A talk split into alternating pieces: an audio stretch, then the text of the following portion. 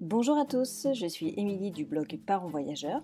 Chaque semaine, on va parler voyage en famille, mais aussi nous allons partir à la rencontre de certaines familles inspirantes. Alors installez-vous confortablement et bienvenue dans ce nouvel épisode. Bonjour les parents voyageurs, j'espère que vous allez bien. Alors je commence tout de suite cet épisode par vous souhaiter une excellente année 2021, qu'elle vous apporte de la joie, du bonheur, surtout une excellente santé pour vous ainsi que pour vos proches. On espère pouvoir repartir sur les routes du voyage en 2021, c'est notre plus grand euh, souhait, que ce soit des petits ou des grands, on croise les doigts très fortement.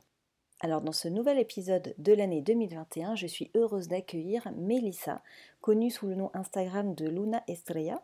Alors Mélissa a la particularité d'avoir fait un tour du monde en 2019 et être revenue avec un nourrisson. Ils sont partis à 4, ils sont revenus à 5 euh, et elle nous explique comment tout ça, ça s'est organisé, comment on vit une grossesse en plein tour du monde mais c'est pas tout. On a aussi abordé euh, leur expatriation au Sénégal parce que dès qu'ils sont rentrés euh, de leur tour du monde, ils sont tout de suite partis vivre à Dakar. Et elle nous explique tout ce parcours. Donc cet épisode est un peu plus long que d'habitude, mais ça vaut vraiment le coup de l'écouter jusqu'au bout. En tout cas, je vous souhaite une belle écoute et j'espère que ça vous plaira. À tout à l'heure, belle écoute.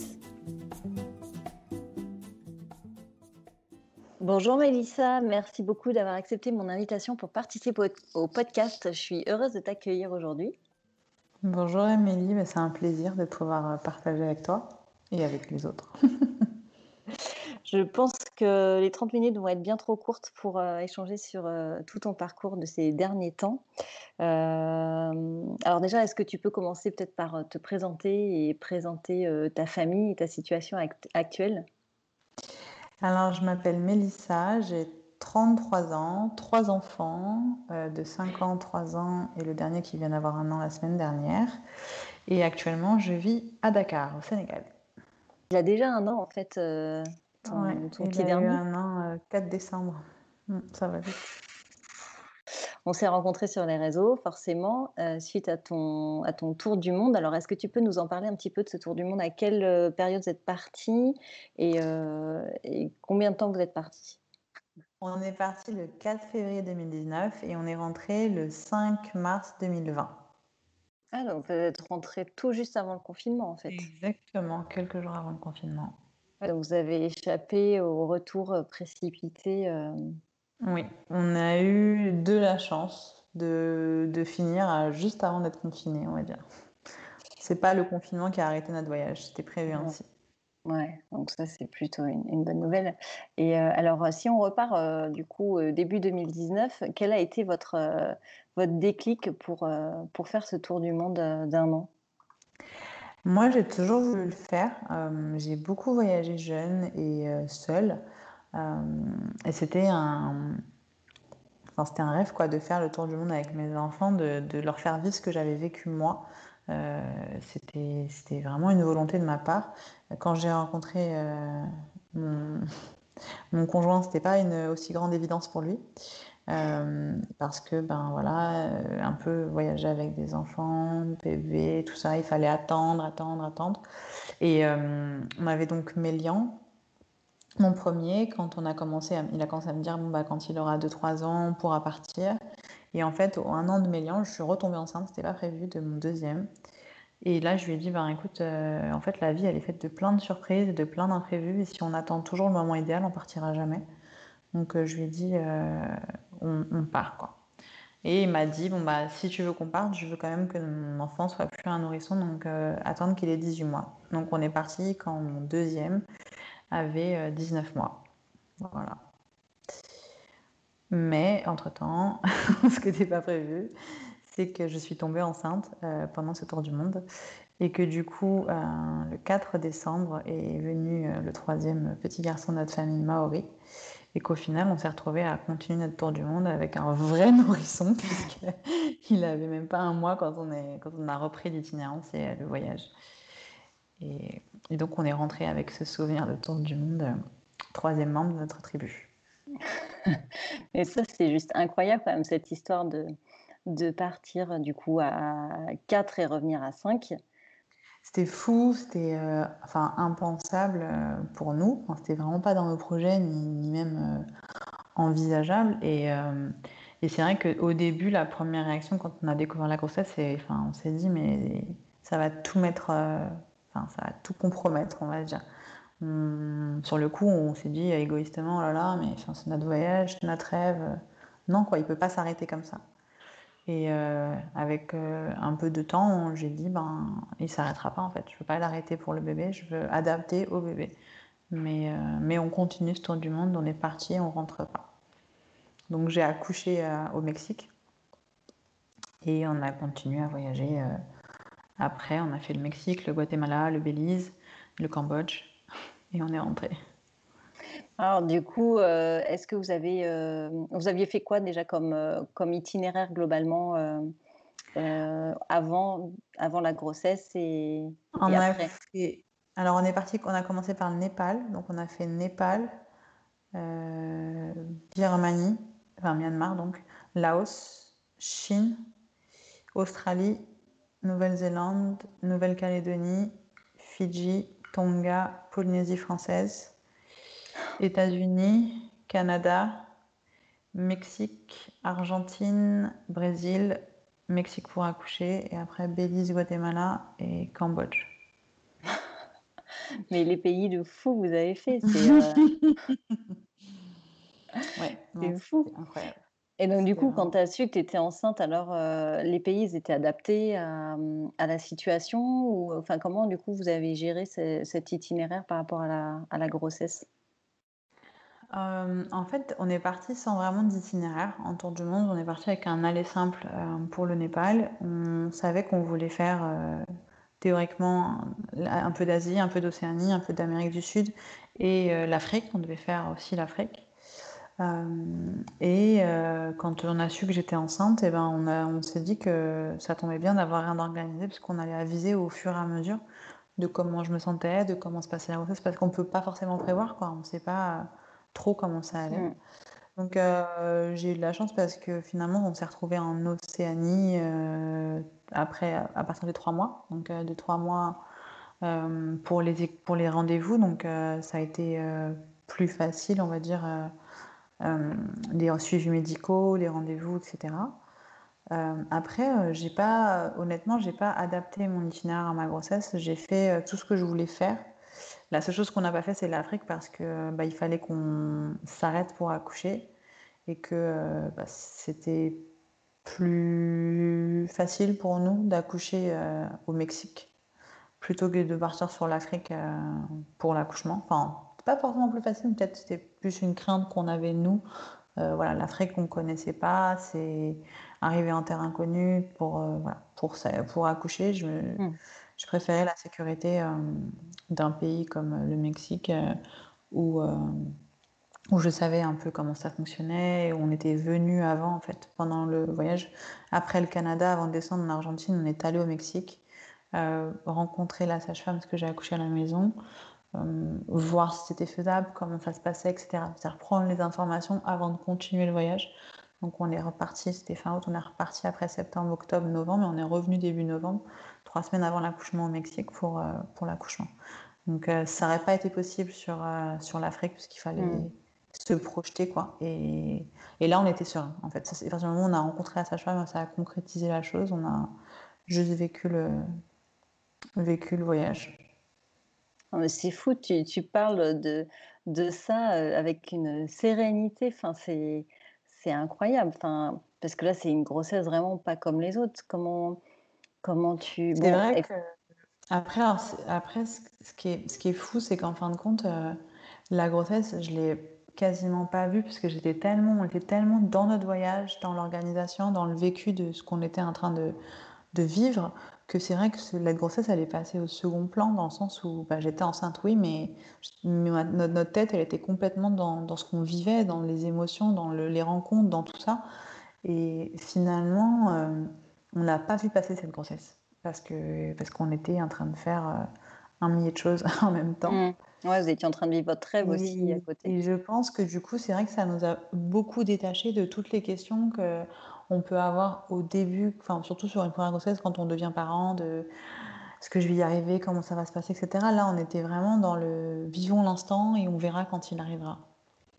Les questions, on les a eues euh, au tout début quand on a découvert qu'on était enceinte. Enfin, moi, nous deux, on a eu beaucoup de mais comment on va faire? Trois, c'était pas prévu, trois enfants, ils sont petits, enfin voilà, est-ce qu'on va l'aimer autant? Quelle place il va avoir? Toutes ces questions-là, on les a eues. Et puis après, on s'est dit, vivons le truc, et quand ça arrivera, il va falloir ajuster. C'est comme tout, partout. Enfin, un deuxième, un troisième, c'est voilà, c'est un ajustement. Ça se fera, ça se fera avec le temps qu'il faudra. On n'y est pas. Prenons l'instant présent et vivons-le. C'est une belle philosophie. Oui, puis peut-être que le fait que ça soit la troisième grossesse, on avait déjà vécu deux, il n'y a, plus rien de nouveau en fait, même si la grossesse, enfin chaque grossesse est différente, pardon, mais euh, il n'y a, a, pas cette découverte, euh, la nouveauté. Tu avais, tu avais déjà vécu ça et... Ben oui, il y avait déjà l'expérience des autres grossesses. Il y avait aussi le fait que ben on se connaît mieux, on connaît son corps, et puis euh, et en fait, euh, ben, j'avais toujours en tête de me dire que partout dans le monde, les femmes accouchent et que si j'ai besoin d'un soin ou de consulter, je sais que je pourrais le trouver n'importe où en fait. Donc ça, c'était le côté, euh, quoi qu'il arrive, je sais que j'aurai accès à, un médecin, une sage-femme, un gynéco. Enfin, c'est, Donc c'est rassurant de se dire, voilà, tant que tout va bien, profitons, mais si ça va pas, je sais que derrière, je peux, je peux avoir des soins. quoi. Ouais, mais tu n'as jamais eu peur, euh, par exemple, de la barrière de la langue ou justement des différences de culture, euh, si tu arrives dans un dans un continent où, euh, où les les on va dire les manières, de d'approche, en fait, de la grossesse sont complètement différentes de la nôtre? Tu as été confrontée à ça? Alors en fait, au début, quand, j'ai su que j'étais enceinte, je m'étais un peu renseignée sur certains pays, pour savoir si je pouvais y accoucher et c'est vrai qu'il y a des pays où, par exemple, l'accouchement à la maison c'est interdit, ou il y, a des pays, il y a des pays où il y a un gros taux de césarienne, on va dire. En l'occurrence, au Mexique, euh, beaucoup de femmes programment leur accouchement parce qu'elles ne veulent pas souffrir. Donc elles, disent Moi, je vais accoucher tel jour à telle heure et euh, elles vont se faire une césarienne. Elles n'essayent même pas par voie basse, même s'ils n'ont pas de pathologie. C'est une espèce de culture un peu différente euh, de, mm de ça. Euh, et, c'est là où je me suis dit, ben, moi j'ai un projet de naissance euh, à la maison, j'ai un projet, donc il va falloir que je cherche l'endroit où c'est possible. Après, euh, j'ai toujours été à terme dans mes deux grossesses, j'étais persuadée d'aller à terme aussi, donc je me suis pas inquiétée plus que ça avant, on va dire. J'ai pas, j'ai mmh. compté sur mon vécu, on va dire. Euh, et, donc, du coup, ce projet de vouloir accoucher à la maison, il est venu d'où en fait? Est-ce que c'est parce que tu n'avais pas eu l'occasion de le faire avec tes autres grossesses ou Tout à euh, fait. c'était un projet En fait, euh, c'est venu de mon premier accouchement. Mon premier accouchement, bah, j'étais, on va dire, j'étais une jeune mère novice en France. voilà, j'ai suivi ce qu'on m'a dit. tous les mois, j'allais faire ma prise de sang. Tous les mois, j'allais. Enfin, voilà, j'ai pas cherché à midi à 14h. Hein, j'ai appliqué bêtement ce qu'on m'a dit, euh, ce que me disait mon médecin. Et, euh, malheureusement, j'ai eu un, accouchement, enfin une expérience d'accouchement qui a été euh, très dure pour moi à vivre parce que j'ai été déclenchée après terme. Je suis tombée sur une équipe médicale qui ne m'a absolument rien expliqué de ce que c'était qu'un déclenchement, ni de douleur, ni aucune compassion. j'ai beaucoup souffert, la péridurale n'avait pas fonctionné. On euh, on m'a pas expliqué, mais j'ai eu une épisiotomie et des forceps et des points de suture tellement serrés après que j'ai senti que on m'a dû me les rouvrir et me les refaire après. J'ai pas marché pendant 20, 20 jours après, je voulais toujours pas bouger. Enfin, ça a été terrible en fait à, vivre pour une première expérience d'accouchement. Et en fait, j'étais tellement traumatisée que je ne voulais plus d'enfants et ne plus jamais accoucher en fait. Et quand je suis tombée enceinte donc de mon deuxième, qui était aussi un bébé surprise euh, que j'avais un an après mon premier, j'ai passé ma grossesse terrorisée à l'idée de devoir accoucher à nouveau. Et du coup, je me suis beaucoup rapprochée sur euh, bah, la médecine, les naissances naturelles, sur euh, l'accouchement physiologique. J'ai beaucoup lu dessus. Et je voulais donc accoucher à la maison. Seulement en France, c'est pas encore aussi facile d'accès. surtout là où j'habitais, il n'y avait pas de sage-femme qui le proposait. Donc du coup, j'avais décidé d'avoir un accouchement le plus naturel possible, de faire mon pré-travail à la maison, mais surtout de, enfin, j'étais armée de Maintenant, je sais ce que je veux pas, je sais qu'on veut qu'on me parle, je sais qu'on me touche pas sans mon consentement. Enfin, toutes ces choses-là, en fait, que j'ai appris. Et après, bah, quand je suis retombée enceinte de mon troisième, j'ai dit, bah, là, cette fois-ci, je veux accoucher à la maison et je veux chercher l'endroit où je peux accoucher à la maison. Et, c'était magique et je suis contente de l'avoir fait parce que ça m'a réconcilié avec euh, mon premier accouchement. dire que la boucle, elle a été bouclée, quoi. Ouais, c'est ça, tu restes sur une note positive euh, de tout ça, quoi. Mais mm. c'est vrai que c'est très traumatisant quand même, euh, la manière d'accoucher en France. Il y a encore énormément de choses à, à faire évoluer. Mm. C'est fou, quoi. Malheureusement, petit à petit, mais c'est vrai qu'aujourd'hui, euh, l'expérience que tu as vécue euh, au Mexique, euh, on, enfin, on a l'impression que c'est inconcevable de le faire ici. Enfin, ça paraît tellement bah, un milieu de ce qu'on connaît. Après, il y a plein de pays, par exemple en Nouvelle-Zélande ou en Australie, c'est très très euh, commun euh, d'avoir une doula, d'accoucher à la maison. Les accouchements naturels, c'est vraiment quelque chose de... Il y a des maisons de naissance un peu partout. Enfin, c'est vraiment euh, quelque chose qui se fait beaucoup. En Allemagne aussi, du coup, les pays un peu comme ça, Allemagne de l'Est, ils sont plus dans cette dynamique-là. Après, j'ai envie de dire, la France, c'est que c'est je ne sais pas si la France, mais on a cette culture de, de la peur, en fait, de la peur euh, de, de, la douleur, la peur de, des complications, de, tout ça. Donc c'est vrai que les gens, euh, ils sont plutôt rassurés par le médical, rassurés par mm. euh, les médecins. Et il y a souvent cette, cette confiance aveugle, en fait, en, comme moi je l'avais quand j'ai accouché de mon premier. Hein. Bah, c'est comme ça, on m'a dit que c'était comme ça, c'est comme ça. je me pose pas de questions, quoi. je chemine pas, enfin je, je réfléchis pas. tout le monde le fait, je le fais. Puis après, en fait, je me dis, bah non, il y a d'autres manières de faire. Euh, il y a des choses qui sont enfin, possibles, pas possibles. Moi, ma petite sœur, elle a accouché euh, à la clinique euh, en France, à, Paris, de son premier enfant. Elle a accouché d'un premier enfant sans péridurale, dans l'eau, complètement d'un air naturel, parce qu'elle a été encadrée par une super équipe. Mais voilà, c'est c'est pas partout. En fait, on n'est pas équitable face aux soins, face au traitement, face à, en fonction de où on va accoucher mm. et sur qui on va tomber. Quoi. C'est un peu, euh, malheureusement, c'est un peu ça. Il n'y a pas mm. une équité sur ça. Quoi. Ouais, c'est dommage, hein, c'est dommage. Parce que c'est vrai que quand on, quand on, a, on a suivi ton, ton accouchement, ça avait l'air d'être euh, juste un moment incroyable, quoi. Mais mmh. alors du coup, j'ai plein de questions, mais je vais essayer de les limiter. comment tu as fait pour trouver à chaque fois dans chaque pays les centres justement pour te faire suivre médicalement et, et, à la fin trouver la personne adéquate au Mexique? Alors, pour les... mon premier rendez-vous pour mon premier gynéco, en fait, quand j'ai su que j'étais enceinte, on était en Chine. Et on discutait dans un restaurant, enfin, on était à la frontière du Tibet avec, euh, avec, mon mari et mes enfants. On était en train de discuter de, bah, de la grossesse, justement. Et il y a un couple qui était assis derrière nous qui nous a dit Ah, mais euh, si vous cherchez quelque part pour faire euh, une échographie, moi j'ai vécu 15 ans en Nouvelle-Calédonie. Je connais quelqu'un, je peux vous donner des coordonnées. Parce que, en fait, en tour du monde, sans téléphone, depuis étranger, contacter et prendre rendez-vous dans un pays où on ne sait pas quand on arrive, c'est hyper compliqué. Donc, euh, elle m'a donné les coordonnées d'une sage-femme euh, par mail. Donc, euh, je lui ai tout de suite envoyé un mail en disant voilà, écoutez, je suis en tour du monde, je viens d'apprendre que je suis enceinte, je dois faire une échographie. J'avoue que je ne sais pas où. Enfin, en Nouvelle-Calédonie n'était pas dans notre itinéraire, mais si ça peut se faire là-bas, tant mieux. Et après, elle m'a dit, ben, en fonction de combien vous êtes enceinte, il faudra venir à telle date. Donc, elle m'a pris rendez-vous avec un gynéco et elle m'a donné rendez-vous telle date. Donc, le 31 mai.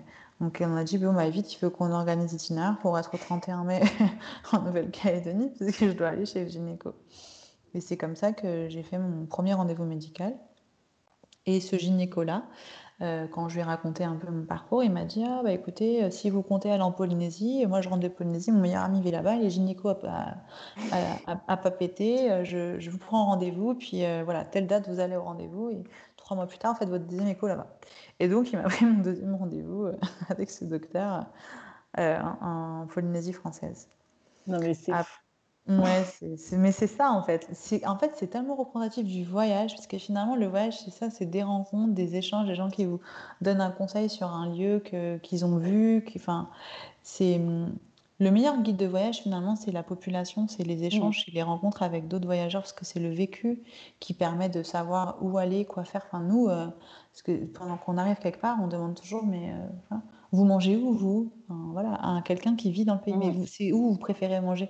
Pas un, guide de voyage, mais Et vous allez où le week-end quand vous avez envie de vous baigner? Vous allez, enfin voilà, parce qu'il y a plein de petits coins qui sont cachés que, que seuls les locaux connaissent en fait, parce qu'ils sont habitués, c'est leur pays en fait. Et bon, ça a marché pareil pour finalement les rendez-vous médicaux, quoi. Et, ça a été que comme ça à chaque fois. Euh. mais voilà, vous allez où si vous allez chez le médecin? Ah, bah, Je vais là-bas. Ok, bah, je peux prendre le numéro, bah, je vais y aller. Et, puis, et ça s'est fait comme ça.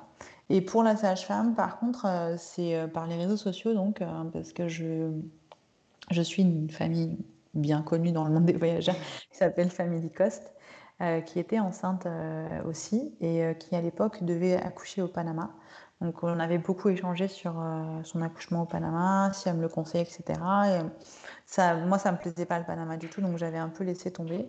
Et un jour, elle m'a dit, écoute, finalement, euh, j'ai changé, je vais accoucher au Mexique et j'ai rencontré la perle rare. Et euh, tiens, voilà, c'est coordonné quoi. Et du coup, ben, mmh. je lui ai envoyé un message à, cette sage-femme en lui disant, écoutez, j'ai ces projets-là. Elle m'a dit, on se rejoint, enfin, rendez-vous demain. Je lui ai dit, voilà, je suis à Vancouver. Euh, attendez, je dis chérie, on prend un billet d'avion, on va au Mexique demain. Il me dit quoi?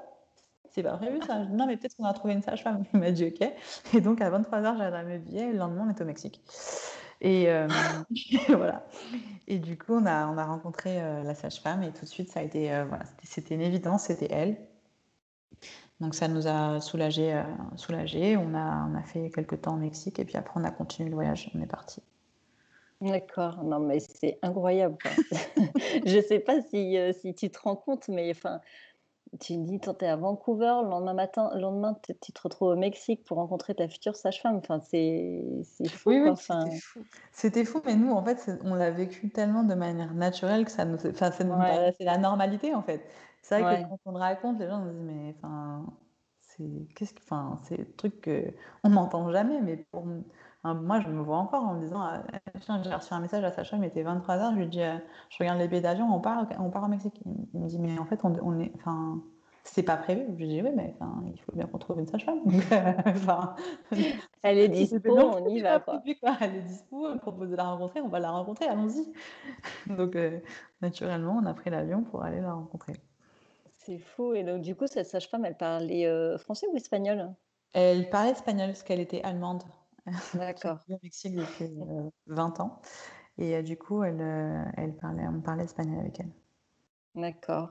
Et donc, du coup, tu es resté au Mexique pour préparer en fait ton projet naissance avec elle. Et après, vous avez repris la route? On est resté, en fait, on est resté une dizaine de jours. Du coup, on l'a rencontrée, on a, on a discuté avec elle une première fois. Ensuite, on est parti visiter un peu au côté de Valladolid, de euh, Chichen et euh, l'île d'Elbox. Et puis au retour de cette boucle, on est revenu la voir en lui disant écoute, euh, c'est bon pour nous. Donc elle m'a dit, elle m'a dit ce serait bien que tu sois là six semaines avant l'accouchement. J'ai dit six semaines c'est long, hein. trois semaines c'est bien.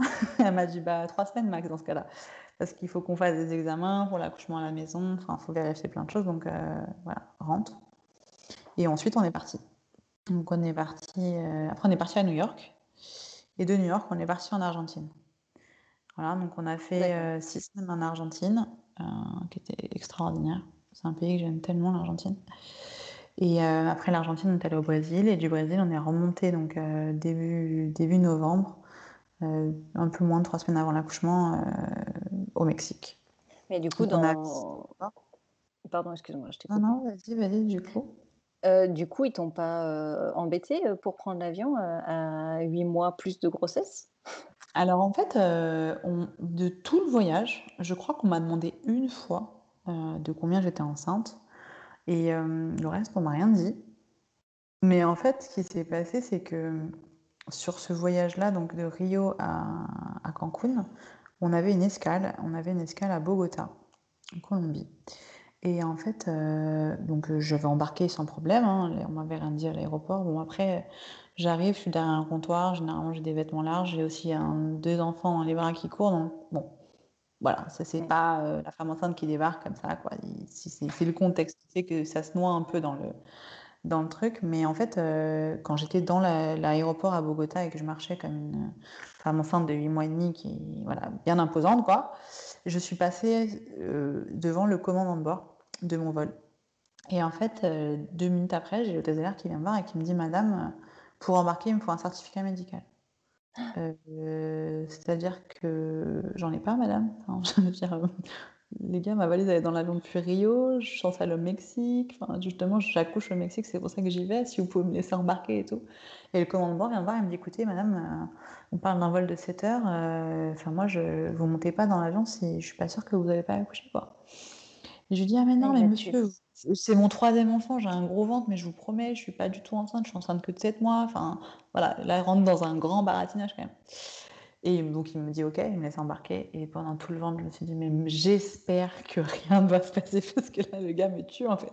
Bon évidemment il s'est rien passé, mais j'avoue que j'ai été, je savais que j'avais pas accouché, mais m'a mis le stress quand même en me disant si, si j'accouche, je me suis dit au niveau de la loi comment ça se passe? Je vais mentir, j'ai pas d'être là. Si j'accouche dans l'avion, qu'est-ce que je dois? J'ai fait tout un scénario. Le stress, 7 heures de stress quoi. Voilà. Et puis finalement il est arrivé bien plus tard donc. Euh, donc ça, ça, a été. Mais sinon, non, on m'a rien dit. Après, euh, Clairement, ça dépend des compagnies aériennes. Chaque compagnie aérienne a sa politique. Euh, en général, c'est aux alentours jusqu'à 30 semaines, ça passe. Après, il faut un certificat médical.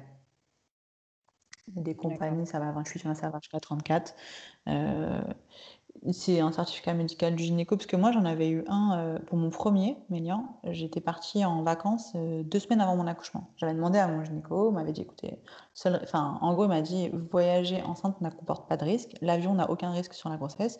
La seule chose que vous risquez c'est d'accoucher dans le pays où vous allez, madame. Enfin, après, ça c'est vous faites vous voulez, si vous voulez accoucher là-bas.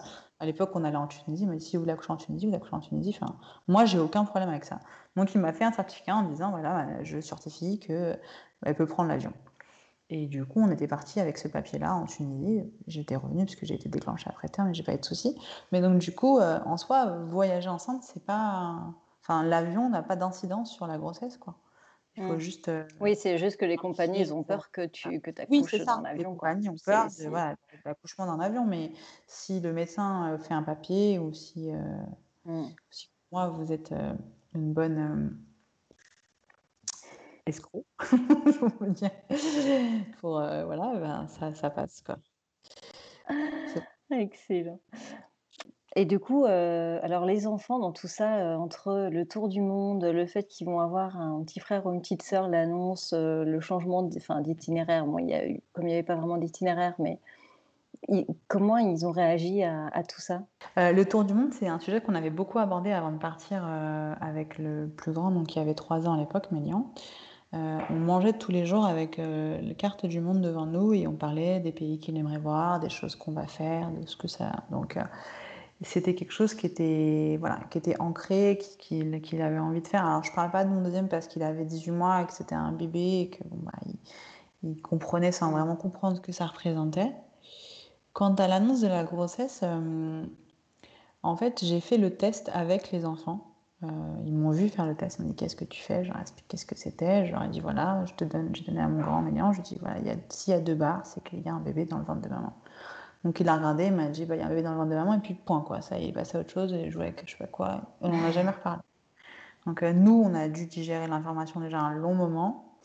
Et puis en fait, euh, petit à petit, ils ont commencé à se coller à mon ventre, à faire des bisous à mon ventre, mais tout le temps, enfin voilà, hyper à parler à mon ventre. Enfin, c'est venu d'eux-mêmes, quoi. Ça a mis quand même 2-3 mois. Mais c'est venu. Euh, ils se battaient pour celui qui faisait le plus de bisous et plus de câlins, etc. Donc, ils étaient hyper euh, contents, sans réellement, je pense, réaliser ce que ça représentait, en fait, l'arrivée d'un troisième bébé, quoi. Parce que à 3-4 ans et 2 ans, c'est encore ouais, euh, petit, petit séparé. C'est pas concret, quoi, on va dire. Et, mm. euh, et à l'accouchement, donc à la naissance, euh, j'ai accouché à 23h30, les enfants dormaient. Et je pense qu'une heure et demie après, ils sont venus, en fait, ils se sont réveillés en pleine nuit, ils sont venus euh, me rejoindre avec le bébé. Et, ils étaient tout, tout endormis, mais tout contents, quoi. Le, le mécanisme, il s'est mis en place doucement. Parce que bah, en fait, leur petit frère, c'était un bébé qui, avec lequel ils ne pouvaient pas forcément échanger. Ça dort, sa tête, ça dort, enfin voilà. Donc c'était des caresses, des câlins, des bisous, mais c'était pas concret. Puis après, il a commencé à s'éveiller. Oh, regarde, Marie, il a fait ça. Oh, regarde, Marie, tourne. Oh, regarde, Marie. Et là, c'est devenu hyper intéressant à observer chaque progrès qu'il faisait. Et, euh, et, maintenant, ils sont, alors qu'ils marchent et qu'ils parlent et qu'ils commencent à jouer à la voiture avec eux, c'est incroyable. c'est super. Ouais, ouais, ouais pour eux, ça devait être quand même une sacrée aventure à tout niveau, quoi. Mm. Et toi, étais, euh, comment tu te sentais en fait euh, à la fois tu étais en train de vivre ton rêve, à la fois tu vivais, heu, un moment extraordinaire en tant que vie de femme et de mère. Qu'est-ce qui s'est passé dans ta tête en fait, heu, là, à la fin de ce tour du monde? Tu tu es rentrée avec ce bébé en plus. Qu'est-ce qui t'a le plus, pas marqué parce que c'est pas le bon terme, forcément il y a eu la grossesse, mais qu'est-ce que tu as ressenti avec toutes ces émotions, heu, voyager enceinte, accoucher au Mexique, parcourir des le monde? C'est En fait, c'est fou. c'est, ouais, c'est ça, c'est c'est fou. En réalité, je pense que cette année, elle a été, une des plus belles de ma vie. Déjà parce que concrétiser un rêve, c'est fou. C'est-à-dire, et en plus à l'intérieur de de ce rêve, donc de faire le tour du monde, il y avait plein de moments clés aussi qu'on avait rêvé. Par exemple, nager avec des baleines à bosse, c'était le rêve que j'avais depuis des années, de l'avoir fait, c'était fou. Donc il y a ce sentiment en fait de plénitude, heu, parce qu'on est en train de vivre quelque chose, d'incroyable. Le côté d'être H24 ensemble, ça aussi c'est génial en fait parce Mmh. que, hem, on est vraiment, heu, dans du temps de qualité et des moments de qualité avec, les enfants et mon homme, heu, parce que, beh, il y a pas ces contraintes du quotidien, il y a pas le travail, il y a pas en fait, il y a pas tous les petits problèmes qui peuvent venir, heu, nous embêter dans la tête et c'est vraiment qu'un niveau de voilà, comme quand on part en vacances et qu'on est on déconnecte, enfin voilà, on est pendant un an, on est complètement déconnecté de la réalité. On savoure l'instant, on savoure les moments qu'on a ensemble, on vit des choses, incroyables et et on est constamment en fait, heu, sur ce cette espèce d'euphorie de se dire: «Mais waouh, waouh, waouh, c'est fou en Mmh. fait».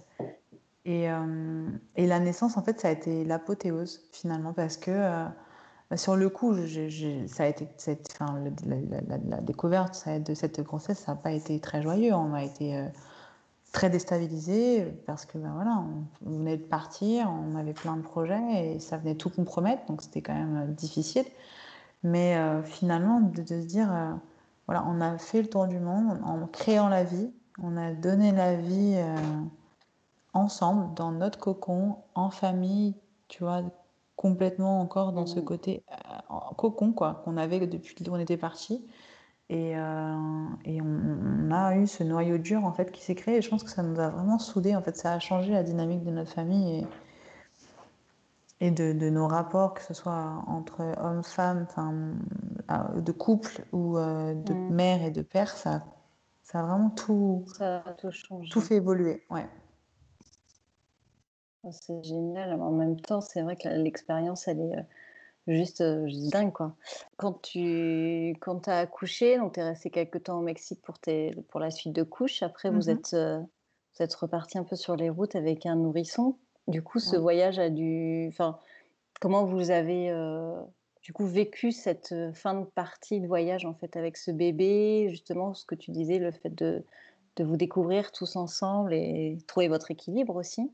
Comment tu l'as comment tu l'as vécu cette, heu, cette Bah, partie-là? finalement, heu, donc c'est vrai qu'il est né, on est partis à peu près 3 semaines après la naissance, on a repris la route. On est partis, heu, donc on a fait un en itinérance, on n'a pas voulu prendre l'avion tout de suite, on a voulu pas trop s'éloigner, donc on a pris le bateau du la frontière mexicaine pour aller au Belize.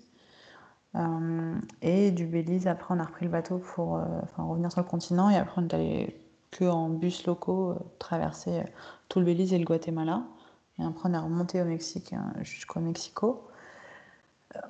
En fait, c'était, encore une fois, en fait, c'était hyper facile. C'est, mmh, c'est paradoxal, hein, mais, heu, après avoir voyagé avec 2 enfants de 2 et 4 ans qui demandent constamment, ben, de l'attention, de la sollicitation, qui ont des exigences et cetera.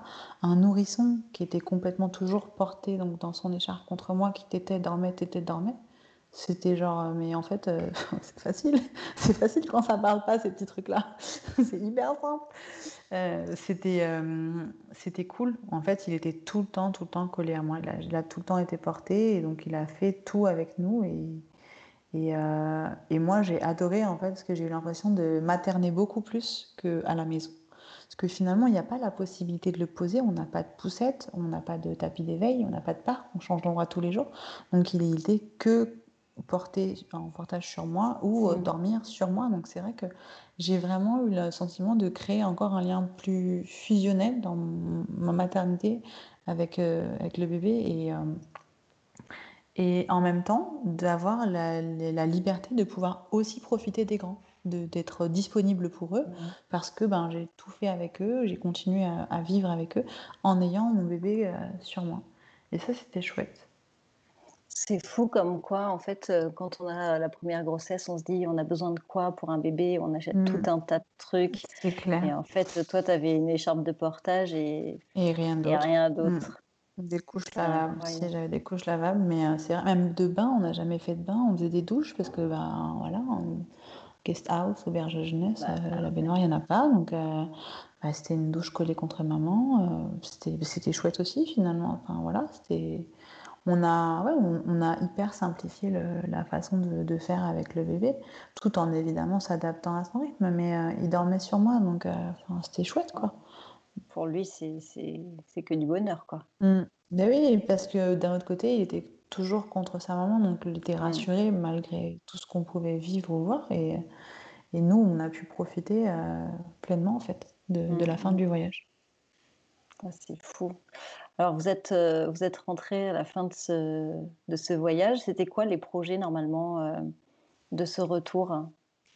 Alors en fait, euh, moi ça a été, assez vite clair pendant le tour du monde que, ben, j'aurais pas pu reprendre une vie, classique, routine, en région parisienne.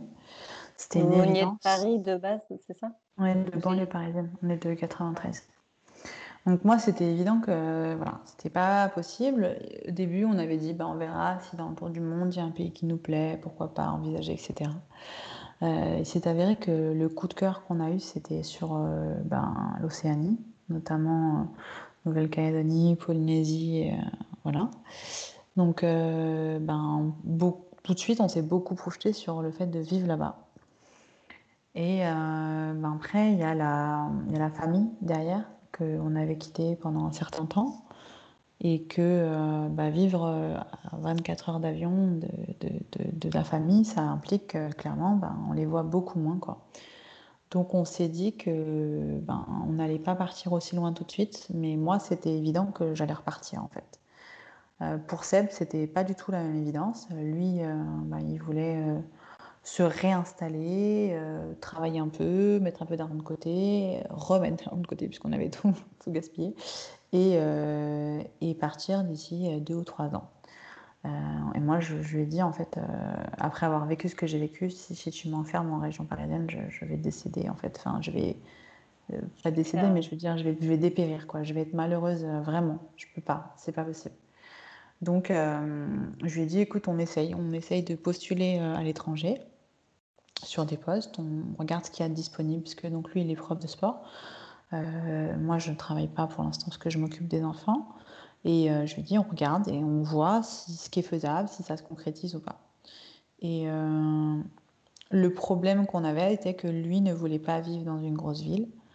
voilà. Après avoir vécu complètement tout le temps quasiment en pleine nature, des grands espaces, voilà, la liberté, il ne voulait pas se retrouver dans une grosse ville. Mais euh, bah, les établissements français à l'étranger, généralement, ils sont dans les mm. grosses villes.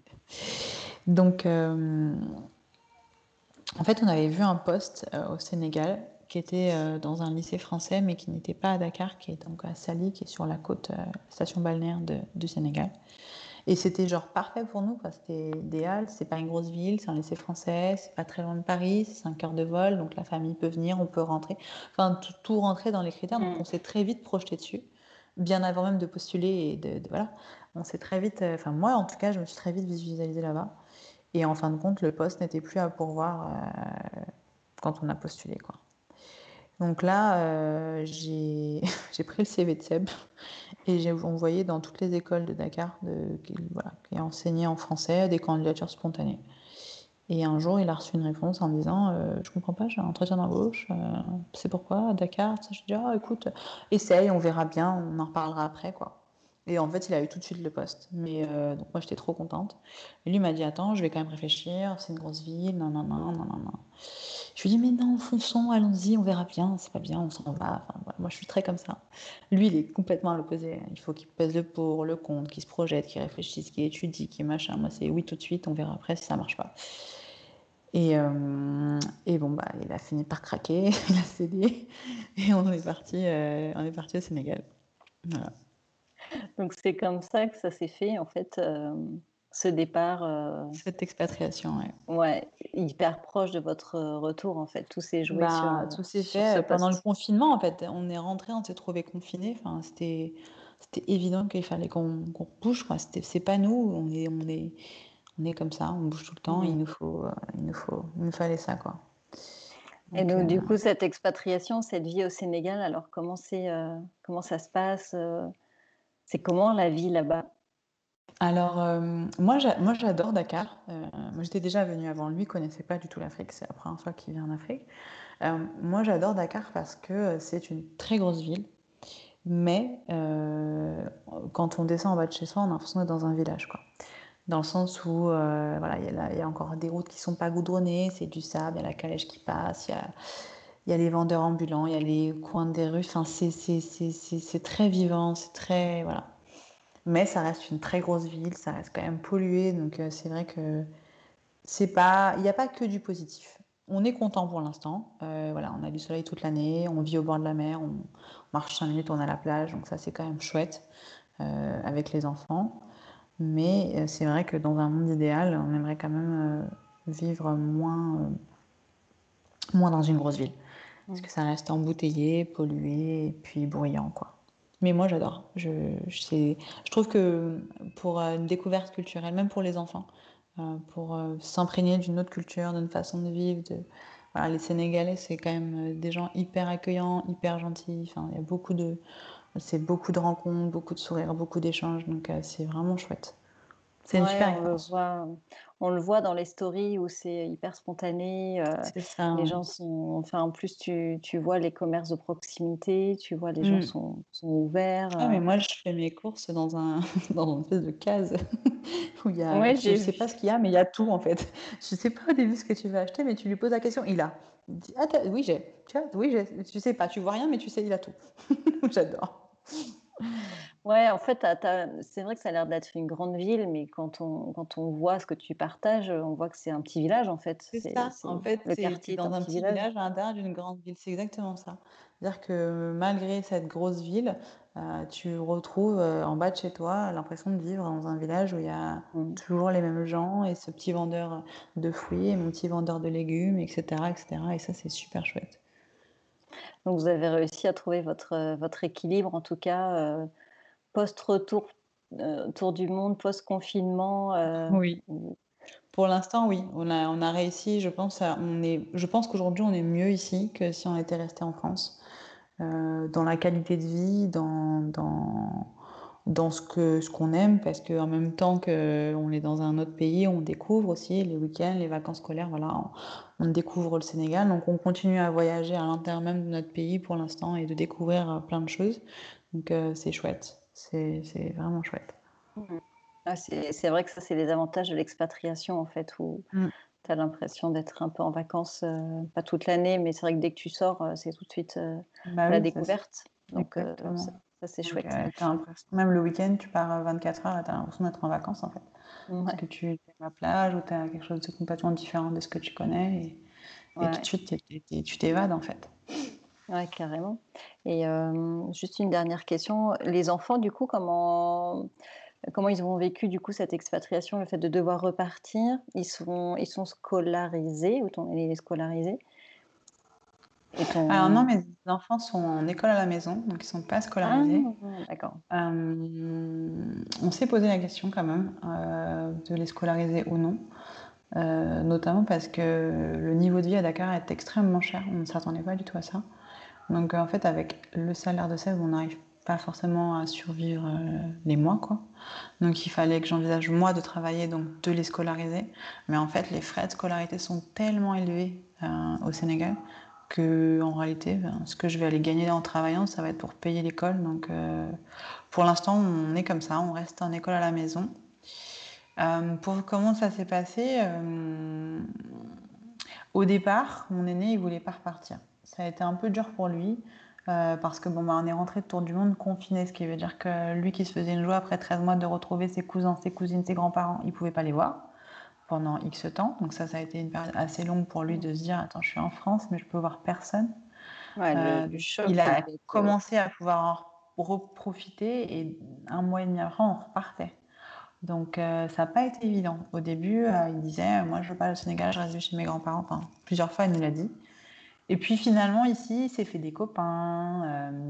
il a il a pris une routine. Il fait du surf, il fait du tennis, il a plein de copains, tous les jours, il va chez un de ses copains, euh, voilà, il va à la plage euh, tout souvent. Donc, euh, donc maintenant, il est hyper heureux, il est hyper épanoui. voilà, c'est chez lui.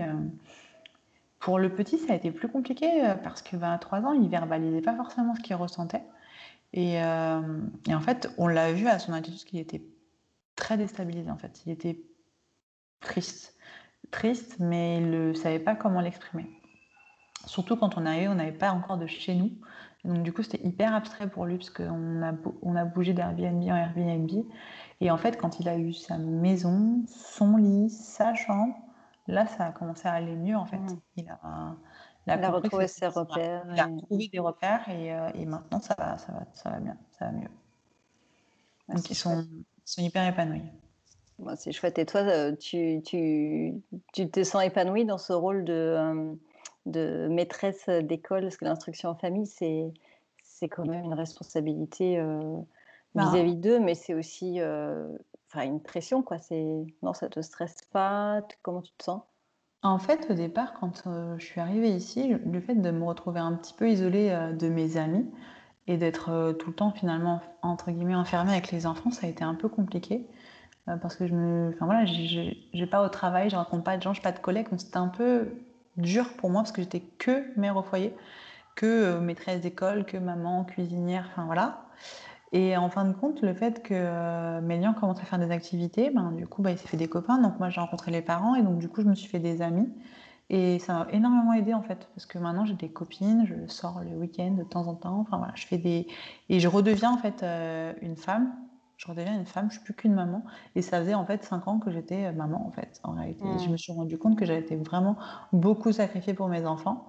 Euh, parce que je le voulais, hein, c'était un choix, je m'épanouissais comme ça, mais que finalement aujourd'hui j'avais besoin d'un peu plus, j'avais besoin d'avoir des conversations avec des gens qui m'enrichissent un peu, de, de, de, découvrir autre chose, de rencontrer d'autres gens. Et c'est ça aussi qui est chouette dans l'expatriation, c'est qu'on rencontre des gens de tout horizon, de toute culture, avec des parcours complètement différents, euh, voilà, qui ne sont pas euh, classiques qu'on pourrait rencontrer en France, où les gens vivent, on va dire, de manière assez similaire. Voilà, je, fais mes études, je fais du travail, et puis je, fais une maison des enfants. Enfin, c'est quand même très classique comme schéma. Mm. Et voilà, ici, je, je parle avec les, les, copains de mes enfants, il y en a un qui est né à Kuala Lumpur, l'autre qui est né à Djibouti, le troisième. Et pourtant, ils sont tous français, mais d'enfants expatriés, ou, où ils sont tous moitié français, moitié euh, d'une autre culture. Enfin, c'est cette richesse en fait mm. de, gens qui ont aussi finalement les expats. Ce sont des gens qui ont ce goût du voyage, ce goût d'autres cultures, qui ont des voilà, cette envie de connaître plein de choses et du coup c'est on se retrouve facilement mm. dans nos, choix et nos envies.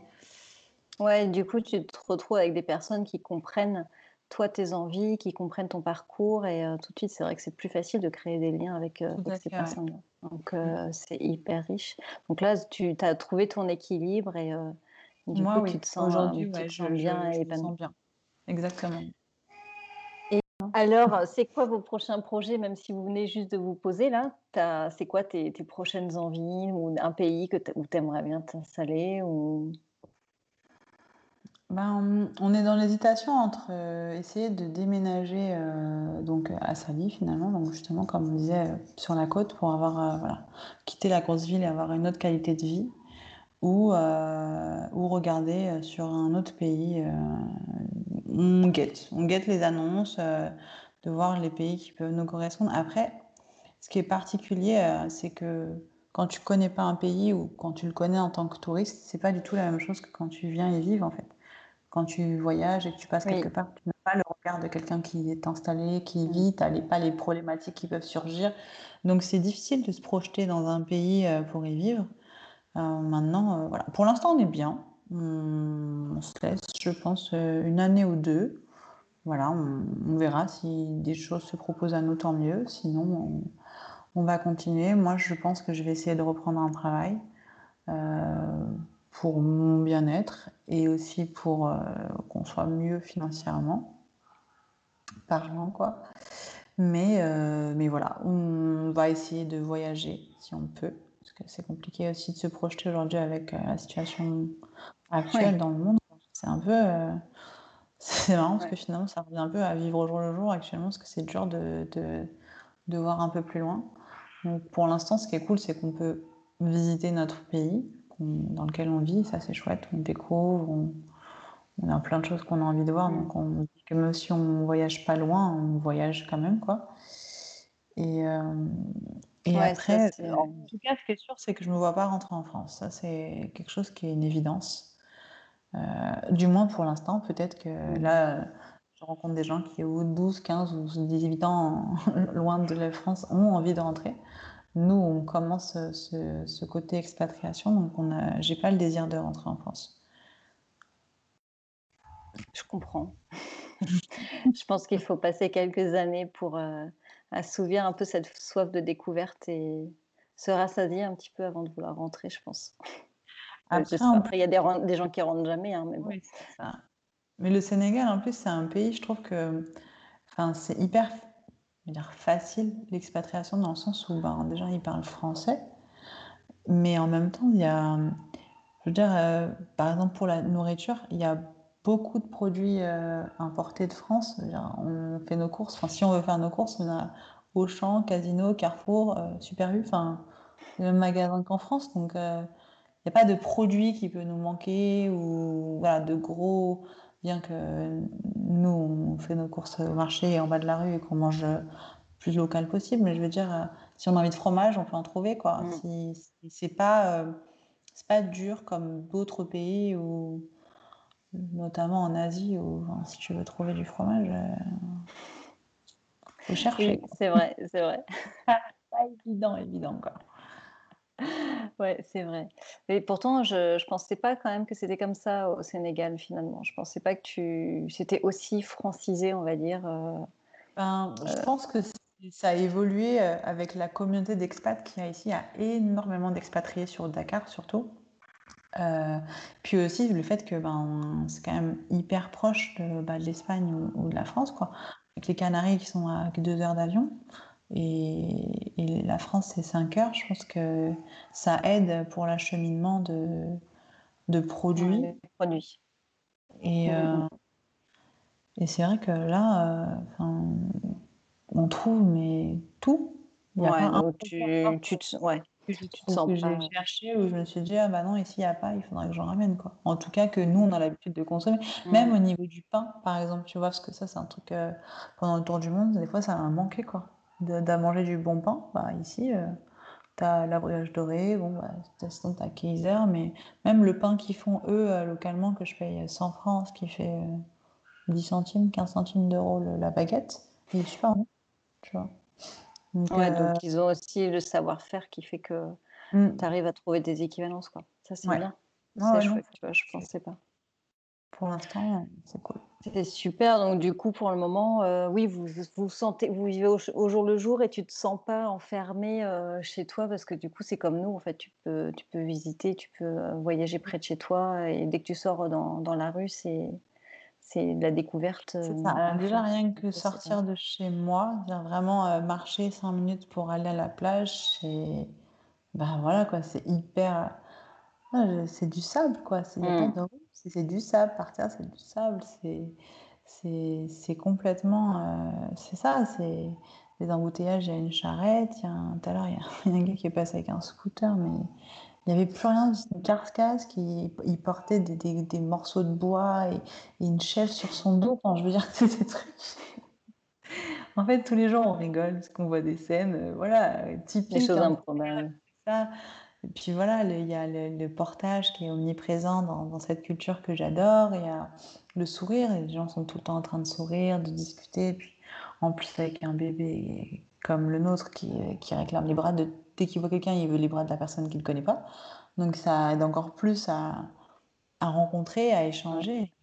Il est tout le temps dans les bras de quelqu'un. Complètement. Tout le monde ça, connaît. Voilà, c'est non, c'est dingue. C'est c'est vraiment, ouais, c'est vraiment chouette. En tout cas, voilà. Bah, ça pour le ça vous plaît. Pour le moment, on est, on est, on est bien. On a trouvé euh, notre équilibre, on a trouvé notre routine et euh, on est bien. Après, pourquoi l'Afrique? C'est, euh, C'était vraiment le côté pendant le tour du, pendant le tour du monde, on n'a pas pu faire l'Afrique à cause de, de, la naissance. Et du coup, pour moi, c'était une évidence que le premier pays où on vivrait, ce serait un pays d'Afrique, en fait, parce que j'avais envie de, bah, de cette culture qu'on n'avait pas pu voir euh, durant notre voyage. Et j'avais très envie que mes enfants euh, voient l'Afrique, euh, vivent l'Afrique, ressentent l'Afrique en fait. Mmh. Et c'est pas c'est pas un pays les plus, enfin c'est pas un continent le plus facile quand même pour s'expatrier. Vous n'avez pas choisi la facilité dans l'histoire.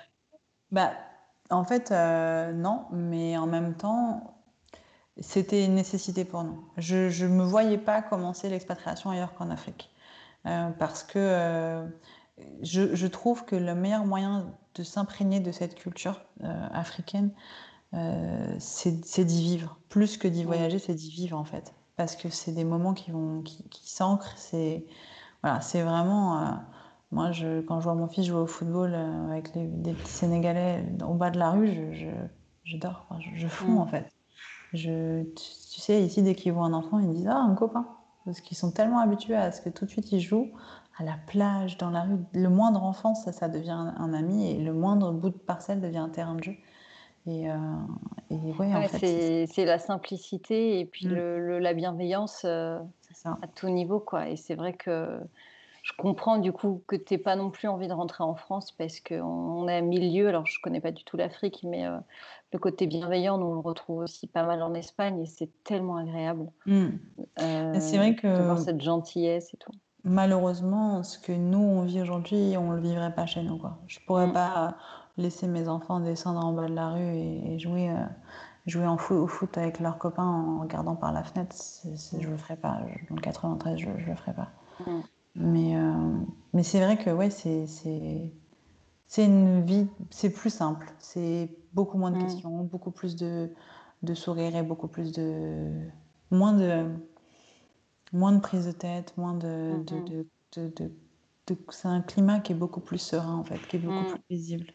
Ouais, tu te sens libre, euh, libre de, de faire ce que tu veux sans, sans aucune, euh, sans aucun stress, en fait, derrière. Mm.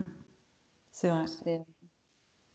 C'est hyper, euh, c'est hyper intéressant de pouvoir, en tout cas, enfin, éduquer ses enfants dans ce, dans ce contexte-là et dans ce milieu-là. C'est je pense que pour eux, ça n'a pas de prix, quoi, parce que... Et en même temps, tu vois, euh, ça les sensibilise aussi à des problématiques qu'on n'avait pas forcément en France. En l'occurrence, euh, euh, ici, l'eau à Dakar, c'est un problème. On n'en a pas toujours. Il y a, des, il y a des, il y a des, voilà, des, problèmes, des coupures. Il y a des gens qui n'ont pas d'eau.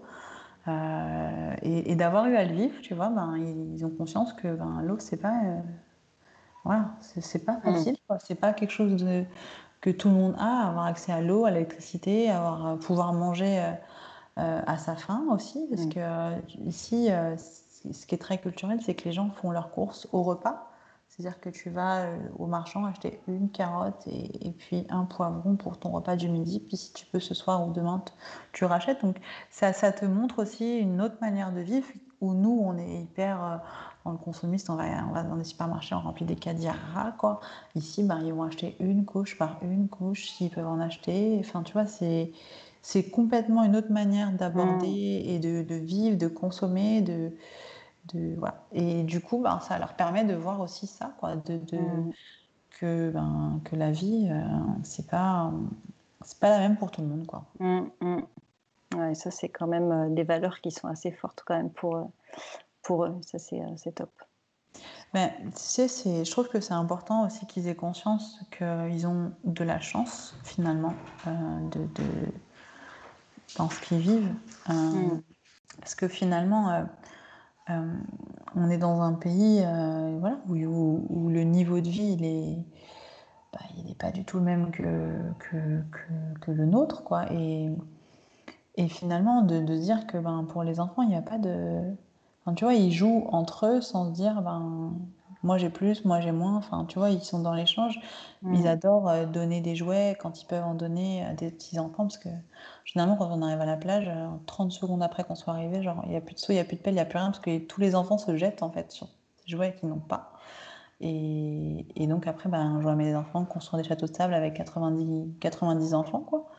Et à la fin, ils me disent bah tiens maman celui-là on en a deux, donne-lui. Bon, maintenant on a quasiment plus de pelle et plus de seau. Mais, euh, mais c'est chouette en fait, c'est chouette parce que, ben, parce que de même en fait ils se rendent compte que ils n'ont pas besoin de tout ce qu'ils ont en fait. Ils ont C'est hyper dur de leur, euh, de leur inculquer quand ils sont petits comme ça euh, la chance qu'ils ont. voilà, d'avoir à manger tous les jours, d'avoir des, des jouets, d'être habillés surtout si, si tu restes en plus dans un milieu où finalement tu, tu ne fréquentes pas d'autres mmh. d'autres gens, enfin tu restes dans le même cercle de gens qui sont du même niveau que toi, on mmh. va dire. Et du coup, c'est vrai que, enfin là, je sais que nous, quand on est arrivé pendant 2-3 mois, on n'avait vraiment pas d'eau. Enfin, on se douchait au bidon, on faisait des stocks, enfin, c'était compliqué. Et tu vois, ils ont vraiment pris conscience que ben, l'eau, quoi, c'est pas une évidence d'ouvrir le robinet d'avoir de l'eau. En mmh. fait. C'est pas tout le monde qui a de l'eau. En plus, quand, tu le vis, village et que tu vois qu'il y a des gens, ils vont au puits, enfin, tu vois, on a... enfin, tout ça, c'est, c'est, c'est réaliser que ben, c'est quelque chose de précieux. Mm. Puis même, tu vois, Dakar, c'est une ville hyper polluée. Euh, il y a un vrai problème de traitement des déchets. Ben, ça aussi, c'est pareil, tu vois, ils le voient en fait. Et ils me disent, maman, mais pourquoi? Bah, Pourquoi? Bah, Parce que nous, chez nous, il y a des gens qui sont payés, qui ramassent les poubelles, qui traitent les déchets. Ici, non, en fait. Ici, non, mais le, camion poubelle, euh, s'il passe, tant mieux. S'il passe, ben voilà, il passe pas. Et, et, les gens, ils savent pas. Et donc, du coup, bah, tu te rends compte, tu as vu, tu trouves ça sale. Oui, ça pollue la planète. C'est pour ça qu'il y a des poubelles. Mmh. Ça, tu vois, il y a plein de thématiques qu'on t'aborde. Mmh. Et, et il y a plein de choses que, que tu que, voilà, qu'ils qui, qui observent, et, mais surtout qu'ils vivent. Parce que finalement, pour un enfant, c'est concret. Tu vois, je, je pourrais leur expliquer à la maison, leur dire, euh, tu sais, euh, comme les phrases me dit ma mère, nous, quand à Noël, on avait une orange et c'est tout. Enfin, tu vois, ça ne veut rien dire. Oui. Là, le fait de le vivre, de, de Quand tu le vis, c'est clair. De dire, euh, voilà, quand le petit voulait se doucher, bah, il n'avait pas de douche et il devait prendre un seau et faire ça. Bah, maintenant, il sait, quoi. Tu vois, c'est différent. Mais en même temps, il le vit très bien. Hein. Enfin, je veux dire, mais c'est juste que ça lui apprend que ce que lui, il a vécu comme euh, manière de vivre, ce qu'il a, ce qu'il a expérimenté, ben, c'est pas ce que tout le monde peut prétendre avoir. Mmh, mmh, mmh, et ça, c'est quand même le meilleur euh, moyen pour, euh, oui, pour leur montrer de manière c'est plus concret. C'est ça aussi, c'est, c'est se dire que et, aussi s'adapter finalement. Ils arrivent à s'adapter à tout, tu vois. De l'eau, pas de l'eau, de l'électricité, pas d'électricité. voilà, manger chaud, manger froid, manger un bon repas comme manger dehors. Enfin, tu vois, ils, ils, ils, arrivent à s'adapter à, tout, mmh. tout, tout, type de situation et, et ça c'est chouette en fait. Parce que c'est, un moi je pense que tu vois, ce que je disais, de voir un enfant, ce qui est chouette dans les enfants c'est ça, c'est qu'ils sont capables de jouer avec n'importe qui. Ah bah, tout, tout, le monde peut être un, un, copain pour eux. Puis tu vois, nous en grandissant, ben, ça se perd en fait ces relations sociales avec tout le monde, cette interaction. Et je me dis que aujourd'hui j'ai envie qu'ils gardent ça et que se dire ben peu importe sa couleur, son niveau de vie, son truc, euh, on est deux humains, C'est clair. on échange, on échange, point quoi. Il n'y a pas besoin de savoir si telle religion, telle, telle, non, tu vois, c'est la mmh, mmh. simplicité. Et, et puis c'est apprendre de l'autre finalement, tu vois. Ils, ils emmagasinent plein de choses en fait de ces échanges. Oui, parce que pour eux, ça va être la normalité. Donc, au final, euh, oui, ils absorbent les, les choses et pour eux, c'est Ouais, c'est normal et en fait, de parler avec tout il monde faut il faut des des il faut des gens comme ça pour demain, pour, euh, pour notre planète. Enfin, Ah oui, j'espère. euh, ouais. Ouais, il faut cette ouverture d'esprit qui que que tu pas et j'ai envie de dire, c'est quand tu es expatrié, c'est encore même pas la même chose que quand tu fais du voyage au long cours ou, euh, c'est pas les mêmes liens que tu crées avec, euh, avec la communauté dans laquelle tu es, en fait. Ouais, ouais, tout à le fait. le voyage, c'est finalement un passage, sauf si tu fais vraiment du slow travel c'est un passage, donc tu arrives en instant T et tu repars. Ouais, et puis tu retrouves vite ton, ton petit confort quelque part. Mmh. Euh, donc les, les, enfants n'ont pas le temps de vraiment de se rendre compte et de s'imprégner euh, des choses qu'ils vivent en fait, en se disant qu'au long cours, il y a des gens qui vivent comme ça toute l'année. quoi. En tout cas, leur donner plein de clés pour, pour l'avenir. J'espère. Je te remercie beaucoup, Mélissa, en tout cas, d'avoir avec ce. C'était vraiment hyper intéressant. Merci pour ton partage d'expérience. Et puis, tu reviens quand tu veux sur le podcast. Avec plaisir au prochain pays. Carrément. À plus. Ciao. Et voilà, je vous avais dit que cette interview était passionnante. On a appris plein, plein de choses. C'était vraiment génial. J'espère que ça vous a plu. En tout cas, si c'est le cas, n'hésitez pas à laisser 5 étoiles sur votre plateforme d'écoute ou bien laisser un petit commentaire ou le partager à quelqu'un de votre entourage. Ça permet de gagner en visibilité. En tout cas, je vous souhaite une très, très belle semaine et je vous dis à mercredi prochain. Ciao, ciao.